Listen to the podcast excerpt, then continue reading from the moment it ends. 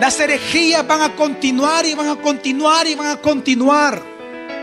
Pero la Biblia declara, la fuente de autoridad, la palabra de Dios dice que esa palabra autoexistente que creó todas las cosas que en el principio existía, por cuanto es Dios autoexistente y eterno, esa palabra encarnó y su nombre ahora es Jesús. Bienvenido a Gracia y Verdad un espacio donde aprenderemos sobre la palabra de Dios a través de las prédicas del pastor Javier Domínguez, pastor general de la iglesia Gracia sobre Gracia. En esta ocasión con el tema Y la palabra se hizo carne. Parte 2. Los mormones dicen que ellos son cristianos. ¿Saben qué dicen ellos? Que ellos son cristianos y que usted no es cristiano, porque para ellos la piedra angular es Jesucristo y para usted no lo es. Pero lo que nos enseña la historia, que es lo que estoy hablando, es que estas mismas herejías que Juan enfrentó, que Pablo enfrentó, que todos los grandes apologistas y primeros padres se enfrentaron, son las mismas herejías que en toda la historia se repiten y se repiten y se repiten. Y son las mismas herejías que hoy los mormones piensan que es Biblia, que es de Dios cuando aún la misma historia ya demostró que son herejías.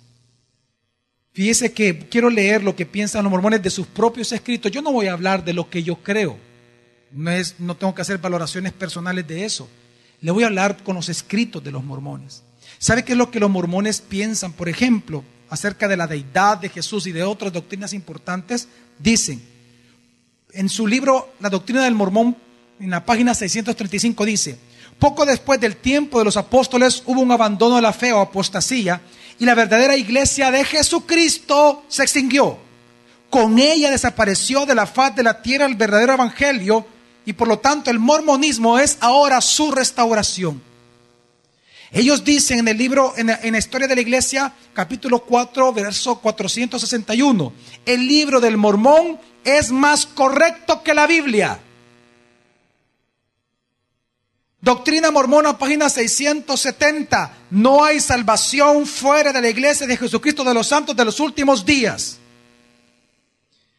Doctrina mormón, página 163. Hay muchos dioses. Página 70. Los miembros de la divinidad son uno en propósito, uno en mente, uno en gloria, uno en atributos y en poderes, pero los tres son separados, así que son tres dioses distintos. Artículos de fe, página 443 dice, hay una diosa madre. Doctrina Mormón, página 321 dice, Dios antes de ser Dios era un hombre en otro planeta.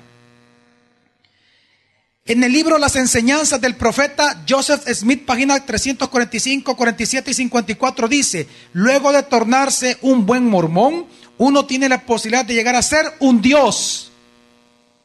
Eh, ¿Quién dijo eso? ¿Quién lo decía? Marcio. ¿Hoy entiende por qué es importante estudiar la historia? Esto no es nuevo, señores. Son herejías antiguas, mundialmente reconocidas como herejías. Pero el que cree esto, el que es mormón, ellos piensan que es Biblia. Pero no. Pero ¿cómo se van a dar cuenta si no hay quien les predique?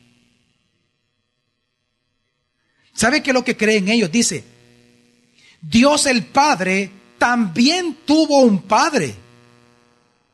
De página 132.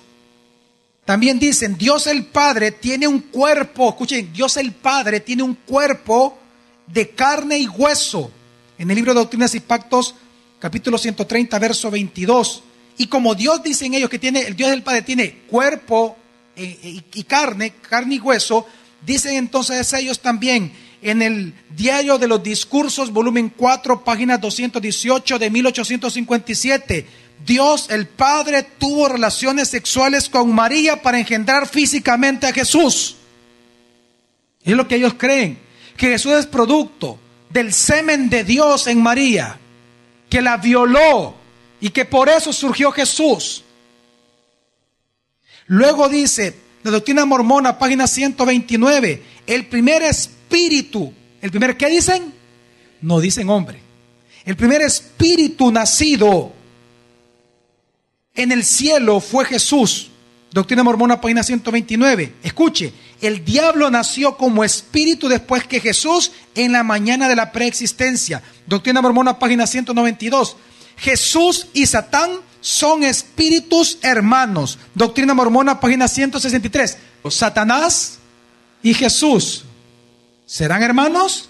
Lo bueno y lo malo. ¿A qué herejía le suena eso? ¿Cómo se llama? Dijimos dualismo.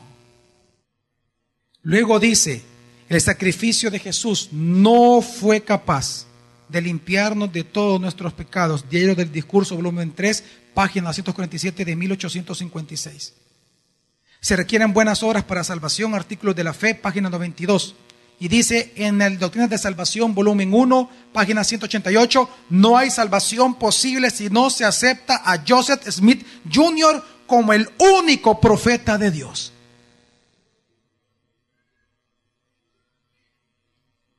Los testigos de Jehová. ¿Sabe qué es lo que ellos creen los testigos de Jehová? Dicen que no existe la Trinidad.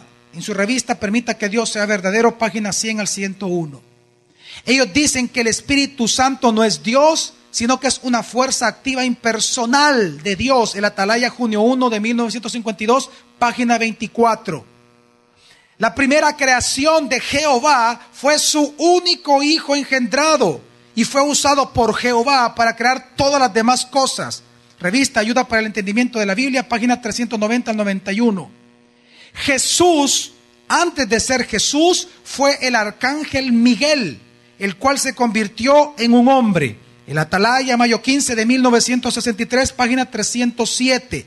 Jesús fue solo un hombre perfecto, no Dios en carne. Razonando la escritura 1985, página 306. Cuando ellos dicen que Él solamente fue espíritu y no fue carne, ¿a quién le recuerda usted eso? A Arrio. Toda la doctrina de los testigos de Jehová, toda usted la va a encontrar en Arrio. No solamente los cristianos lo declararon hereje. Hoy en día, los sociólogos saben que lo que él habló es una herejía. Dice también los testigos de Jehová en sus propios documentos, Jesús no se levantó de los muertos en un cuerpo físico. En la revista Despertado, julio 22 de 1973, página 4. ¿Qué dijo Juan? Que todos aquellos que no confiesen que Jesús vino en carne son qué? Anticristo. Dicen, Jesús nació dos veces, nació otra vez, el Atalaya, noviembre 15 del 54, página 682. Los testigos dicen, son los únicos canales verdaderos de Dios, el Atalaya, febrero 15 de 1981. Solo los miembros de la iglesia testigos de Jehová serán salvos. El Atalaya, febrero 15 del 79, página 30. La salvación es por fe y por lo que usted hace. Estudio de la Escritura, volumen 1, página 150. Es posible perder la salvación. En la revista Razonando de las Escrituras, 1985, páginas 358. Y dice también, a Satanás se le encomendó la obligación y se le encargó con la obligación de supervisar la creación de la tierra. Children, página 55. Es decir, dualismo una vez más. La palabra se hizo carne. Y la palabra se hizo. Y la palabra cristiano se hizo carne. Es lo que Juan habla. Lo que la Biblia demuestra es que Dios sí encarnó. Y encarnó en la persona de Jesús. El Hijo encarnó y es Jesucristo mismo. Las herejías van a continuar y van a continuar y van a continuar. Pero la Biblia declara, la fuente de autoridad, la palabra de Dios dice que esa palabra autoexistente que creó todas las cosas que en el principio existía, por cuanto es Dios autoexistente y eterno, esa palabra encarnó y su nombre ahora es Jesús. Él es Dios verdadero de Dios verdadero, Dios perfecto y hombre perfecto. Es lo que enseña la palabra. ¿Sabe lo que hace Juan con todo esto?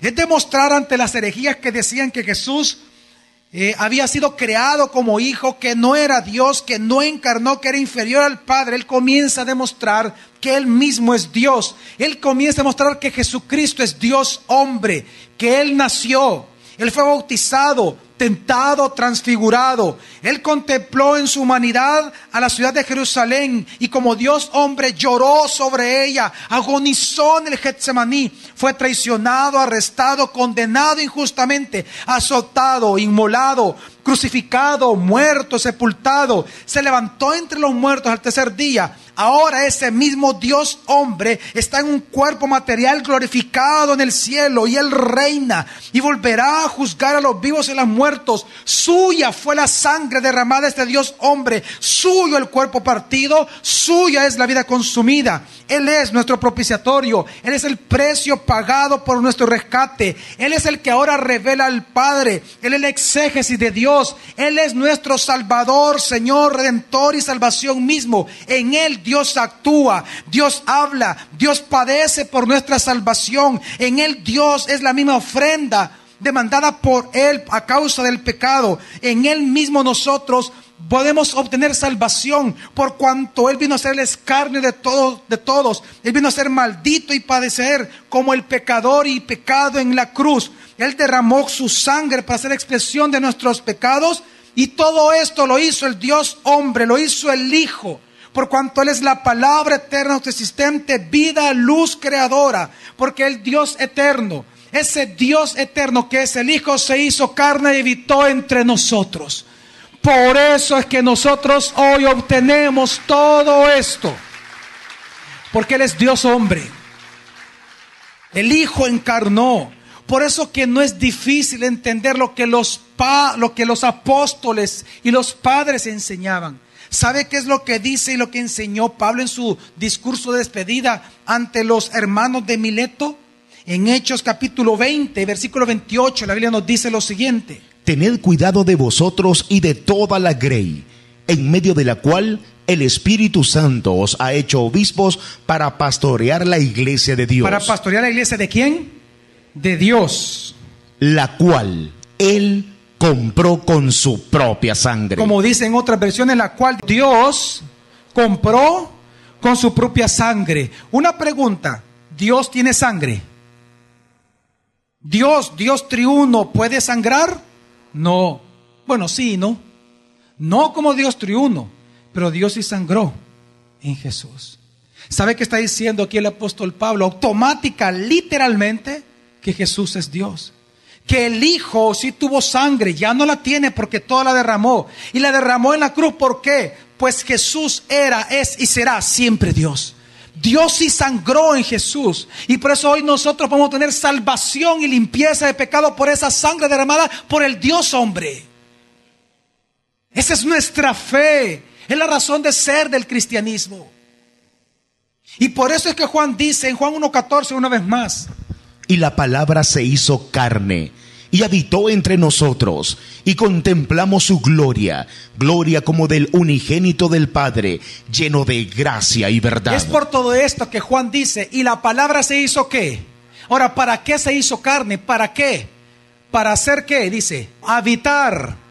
¿Sabe usted qué significa la palabra habitar en griego? Para hacer tabernáculo. Es decir, dice la palabra, que Juan dice, recuerda que él era judío, y él dice, y la palabra se hizo carne. ¿Para qué? Para tabernaculizar entre nosotros.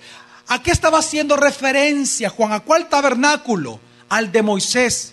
Lo que está diciendo Juan, que así como en el Antiguo Testamento el pueblo hebreo centraba su vida alrededor del tabernáculo de Moisés, en el cual y solo ahí Dios hablaba cara a cara con Moisés, porque así lo menciona la palabra cara a cara con Moisés, así ahora, por cuanto Dios ha encarnado, Él ha hecho tabernáculo en nosotros y hoy en el rostro de Jesús podemos ver cara a cara la gloria misma de Dios.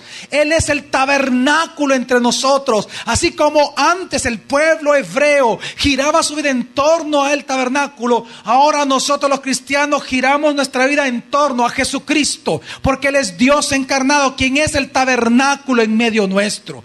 Lo que está diciendo Juan, que así como en este tabernáculo de él mismo emanaba la gloria de Dios, la Shekinah de Dios, la gloria de Dios llenaba el tabernáculo, así ahora Jesucristo es la misma imagen de la gloria de Dios. Jesús es ahora esa Shekinah de Dios, es la imagen misma. O si usted acaso olvida lo que dice Hebreos 1, versículo 3 que dice que Él es la imagen, resplandor de qué? De su gloria, la imagen misma de su sustancia. ¿Por qué?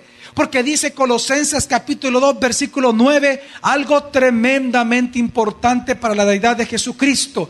Dice el apóstol Pablo.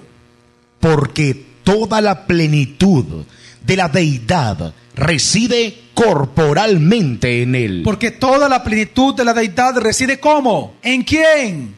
En Jesús. Por lo tanto, Jesús es quién? Dios. Amén. Jesús es Dios. Y por eso es que hoy, cuando Dios vino y encarnó y hace tabernáculo en nosotros, hoy podemos contemplar la gloria del Eterno, de aquel Jehová, de aquel gran yo soy, del Adonai, del Elohim, del Sebaot. Hoy podemos ver su gloria, porque el gran yo soy del Antiguo Testamento encarnó, el gran Jehová del Antiguo Testamento encarnó, y su nombre ahora ya no es Jehová, su nombre ahora es Jesús. Y una de las cosas que debemos de entender es que ese Jehová que usted dice ser testigo, ese Jehová es el mismo Hijo en su preexistencia, solo que no se llamaba Jesús porque no ha venido en carne. El Jehová del Antiguo Testamento ahora encarnó y su nombre ahora es Jesús. Es el gran yo soy del Antiguo Testamento. Y es la más grande equivocación que los testigos de Jehová tienen porque le han enseñado mal. Yo conozco, he conocido en mi vida testigos de Jehová que han tratado de ser personas piadosas en sus creencias. Pero su equivocación radica en esto, en que no entienden, no ven, no logran comprender que la Jehová del Antiguo Testamento es el Hijo. Ellos piensan que Jehová es el Padre. Jehová del Antiguo Testamento es el Hijo. ¿O acaso olvidan ustedes lo que dice Jesús mismo en Juan 5:37? Se lo voy a comprobar qué es lo que dice. Y el Padre que me envió, ese ha dado testimonio de mí, pero no habéis oído jamás su voz, ni habéis visto su apariencia. Jesús le estaba hablando a judíos y a los judíos mismos les dice, a los fariseos, viene y les dice, ustedes nunca han visto el semblante del Padre nunca han oído la voz del Padre. La pregunta es, entonces, ¿a quién vio Moisés? ¿A quién vio David? ¿A quién escuchó en la columna de fuego el pueblo? Si nunca ningún judío había escuchado la voz del Padre, ni han visto su semblante, la voz de quién escucharon en el Antiguo Testamento, la voz del Hijo.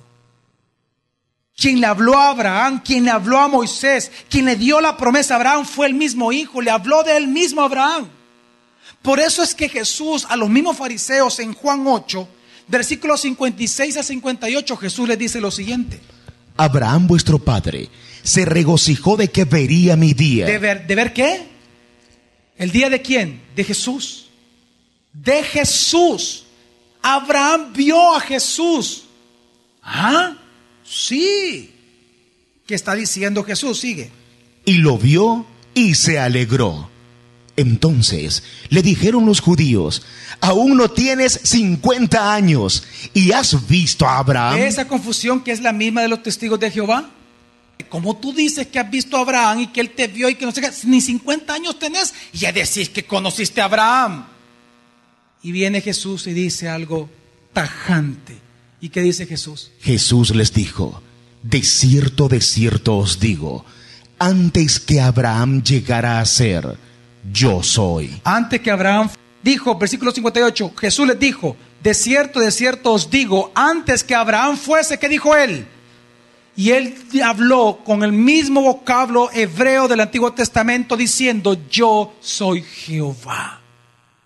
Por eso es que Él me vio y por eso es que yo lo vi a Él. Por eso es que Él se gozó porque yo hablé con Él. Porque antes que Abraham existiese, ustedes no entienden que yo soy el Jehová yo soy el Yahvé, yo soy el Adonai, el Elohim del Antiguo Testamento. A mí me han escuchado ustedes, pero ustedes no se quieren dar cuenta de eso. Jesús es el Jehová. Cuando Él dice aquí, yo soy, Él habló el vocablo mismo al cual se asigna Jehová o Yahweh en el Antiguo Testamento. Juan 18. Cuando vienen a arrestar a Jesús, arrestarlo por, por obra de Judas, sucedió algo muy impactante ahí, donde él demuestra una vez más que él es el gran yo soy. Dice, Jesús, por tanto, sabiendo todo lo que le iba a sobrevenir, del 4 al 6, sí. salió y les dice, ¿a quién buscáis? Le respondieron, a Jesús el Nazareno. Les dice, yo soy. Y con ellos estaba también Judas el que lo entregaba. Y cuando les dijo, yo soy, dieron un paso atrás y cayeron a tierra. Dieron un paso atrás y ¿qué pasó? Y cayeron a tierra. Cuando él dice, ¿a quién buscan? A Jesús de Nazaret. Y él dijo, ¿qué es lo que él respondió?